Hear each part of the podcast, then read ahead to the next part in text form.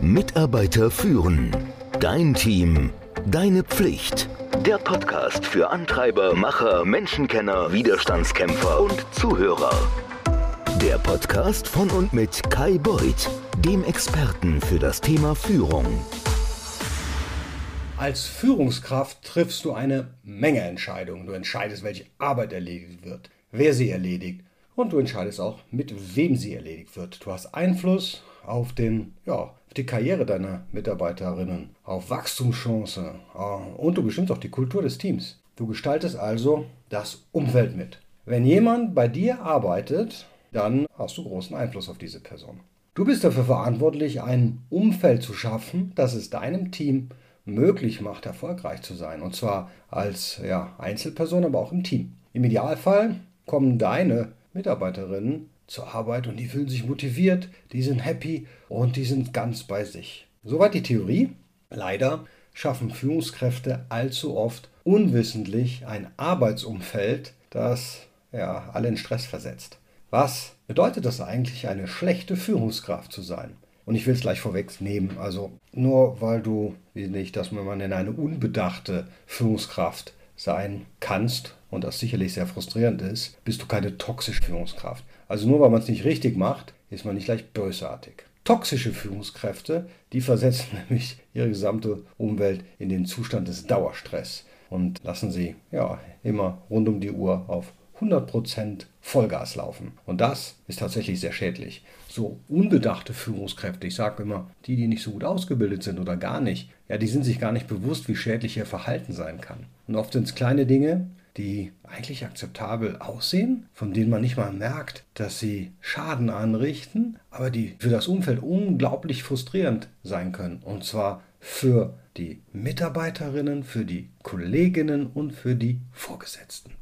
Das Problem ist, die meisten von uns, die schauen nicht so darauf, wie sie führen, also die Art und Weise. Die geben also mal mindestens nicht so viel Aufmerksamkeit drauf wie auf ihre Fachkompetenz. Viele, viele, viele, viele, viele, viele, du hörst mich, viele Firmen, ich will nicht alle sagen, aber eigentlich fast alle, befördern Mitarbeiterinnen in Führungspositionen, weil die top gut gearbeitet haben und nicht, weil die außergewöhnliche Führungsqualitäten haben. Das ist das Problem. Wir nehmen die ständige Weiterbildung unserer beruflichen Fähigkeiten, die nehmen wir total ernst. Marketing, Recht, Finanzen, egal was es ist, das ist uns wichtig. Aber nur die wenigsten Führungskräfte und leider auch Firmen investieren in die Entwicklung der Führungskompetenz mindestens mit der gleichen Konsequenz. Und deshalb gibt es so viele schlechte Führungskräfte.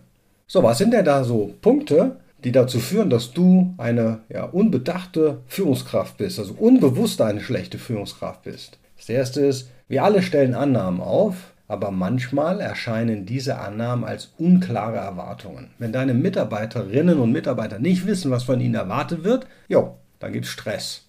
Jeder muss zusätzlich Zeit aufwenden, um überhaupt herauszufinden und zu verstehen, um was geht es denn hier eigentlich. Und das gilt für die Mikroebene, Klammer auf, wann ist es in Ordnung, von zu Hause aus zu arbeiten, bis hin zur Makroebene. Wie genau wird nochmal festgestellt, ob ich das jetzt richtig und gut gemacht habe? Und dann natürlich alles, was dazwischen liegt. Und je deutlicher du deine Erwartungen formulierst, desto weniger Annahmen müssen andere treffen, was für alle weniger Stress und Frustration bedeutet. Der Klassiker ist falsch oder zu wenig Feedback geben. Feedback ist super schwierig, ich weiß das. Wir sind alle skeptisch, wenn uns jemand Feedback gibt, oder auch wenn wir Feedback geben, dann machen wir uns ständig Gedanken darüber, ah, wie nimmt das wohl die andere Seite auf. Manchmal vermeiden wir es ganz und das ist dann die Vollkatastrophe. Wenn du kein klares, kritisches und umsetzbares Feedback gibst, ja, dann werden sich deine Mitarbeiterinnen und Mitarbeiter nicht entwickeln können. Die werden nicht wissen, wo sie stehen. Die werden auch keine Leistung erbringen, weil die wissen ja nicht, was du erwartest. Sie können nichts ändern, von dem sie nicht wissen, dass es nicht funktioniert. Gedankenleser habe ich noch keine gesehen. Konzentriere dich auf das Führen und das Feedback geben. Anstatt Dinge zu sagen wie in der Vergangenheit hast du das und das gemacht, sage einfach mal sowas wie in Zukunft möchte ich dir helfen, das zu tun. Punkt, Punkt, Punkt. Also als Führungskraft sollte das Feedback in beide Richtungen gehen. Wenn du nicht bewusst Feedback gibst, bist du wahrscheinlich auch nicht bewusst, wenn du um Feedback bittest. Und das führt mich zum nächsten Punkt. Nicht nach Feedback fragen. Es war schon schwer genug, deinem direkten Vorgesetzten Feedback zu geben. Hm, erinnerst du dich noch? Jetzt stell dir mal vor, wie schwer es wohl für deine Mitarbeiter und Mitarbeiterinnen sein müsste, ihrem Vorgesetzten, also dir, Feedback zu geben. Und deshalb ist es super wichtig, dass du um Feedback bittest.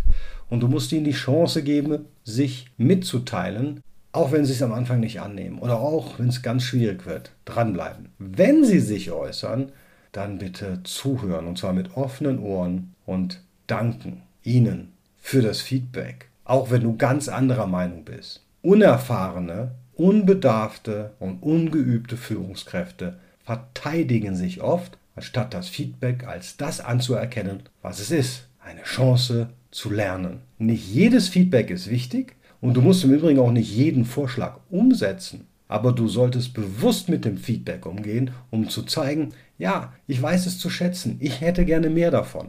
Eine Möglichkeit damit anzufangen ist zu fragen, was du anders machen kannst, um sie besser bei der Arbeit zu unterstützen. Wenn du deinen Mitarbeitern und Mitarbeiterinnen die Möglichkeit gibst, dir ihre Überlegungen mitzuteilen, bist du ein Vorbild für das Verhalten, was du von ihnen erwartest. Ja, ein einfaches Dankeschön kann viel bewirken aber es kann sich auch leer und nichtssagend anfühlen. Das hast du sicherlich schon erlebt. Wenn wir unsere Wertschätzung unbewusst zeigen, zeigen wir entweder nicht genug oder auf eine Art und Weise, dass der oder die Mitarbeiterinnen, es, dass es sich einfach nicht gut genug fühlt an. Und Wertschätzung hat aber zwei Komponenten, das wird vergessen, Inhalt und Form. Der Inhalt muss sinnvoll und authentisch und spezifisch sein, also auf die Situation. Und das Format muss so gestaltet sein, dass der Kollege oder die Kollegin es tatsächlich zu schätzen weiß. Hast du jemanden in einem Team, der hervorragende Arbeit leistet, aber nicht gerne in der Öffentlichkeit spricht? Ja, dann ist es keine Idee, indem du diese Person aufforderst, ihr tolles Projekt, für das du sie ja eigentlich loben möchtest, vor versammelter Mannschaft zu präsentieren. Auch wenn du das als eine Möglichkeit siehst, diese großartige Arbeit ja, vor allem zu feiern. Wenn du einem Teammitglied diese falsche Art von Wertschätzung entgegenbringst, dann kann es sich so anfühlen, als würdest du es bestrafen, also das Teammitglied. Du bist ein Teil des Teams. Du bist nicht nur der Vorgesetzte. Das vergisst man leicht, wenn man ständig in einer Führungsrolle ist. Fast nichts ist ärgerlicher als ein Vorgesetzter, der das eine sagt und das andere tut. Also, dein Maßstab an die anderen muss auch dein Maßstab an dich selbst sein. Wenn du Wert darauf legst, dass alle pünktlich sind, jo, dann musst du pünktlich sein. Wenn du eine gute Kommunikation von jedem erwartest, jo, dann solltest du ein guter Kommunikator sein oder wenigstens daran arbeiten, deine Kommunikationsfähigkeiten zu verbessern. Dein Team, glaub mir, orientiert sich an dir, wie es sich verhalten soll. Wenn du es nicht machst, werden sie es nicht tun. Und das gilt auch für das Gegenteil. Wenn du Dinge nicht gut machst, oder nachlässig bist, dann wird das auch auf dein Team zutreffen. Niemand führt gern schwierige Gespräche. Aber als Führungskraft, ja, ist das dein Job. Wirklich, dafür wirst du bezahlt. Und vielleicht gehst du dem einen oder anderen Gespräch aus dem Weg, weil du weißt, oh, jetzt wird es Ärger geben, jetzt schießen die Emotionen nach oben. Und irgendwie hoffst du, das tun wir alle, das wird sich über Zeit selber lösen. wird es aber nicht. Du kannst also aufhören, dir was vorzumachen. Ich glaube, du hast es auch noch nicht erlebt. Ganz wenige Dinge erledigen sich von selbst. Auf jeden Fall keine schwierigen Gespräche. Wenn du nichts unternimmst, dann behinderst du ja nicht nur die Entwicklung des Mitglieds, mit dem du dieses schwierige Gespräch führen müsstest, sondern du behinderst den Erfolg deines gesamten Teams. Du gibst nämlich ein schlechtes Beispiel für alle ab und siehst, ehrlich gesagt, nicht gerade wie eine Führungskraft aus, wenn du das nicht tust. Wenn du es also vermeidest, Probleme anzusprechen, die angegangen werden müssen, riskierst du den Respekt deines Teams zu verlieren und die Dinge ausufern zu lassen, und zwar bis sie außer Kontrolle geraten. Und das sind nur einige der Dinge, die schlechte Führungskräfte tun. Und jetzt, wo du dir dessen bewusst bist, da kannst du anfangen, Schritte zu unternehmen, um eine bessere Führungskraft zu werden. Ich habe dem hier beigefügt ein Arbeitsblatt zur Selbstreflexion. Das kannst du herunterladen. Natürlich solltest du meine Newsletter abonnieren. Du solltest dann die wöchentlichen Artikel lesen, weiter den Podcast hören und selbstverständlich dich auch auf die Warteliste des Mitte, Ende Oktober wieder öffnenden Leadership-Programms setzen, damit du die Chance hast, auch das alles auszubügeln, was deine Firma dir bisher nicht beigebracht hat oder wo du nur in deine Fachexpertise investiert hast. In diesem Sinne wünsche ich dir eine erfolgreiche, sehr reflektierte und sehr motivierende Woche. Danke. Mitarbeiter führen. Dein Team. Deine Pflicht.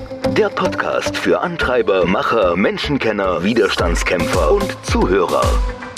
Der Podcast von und mit Kai Beuth, dem Experten für das Thema Führung.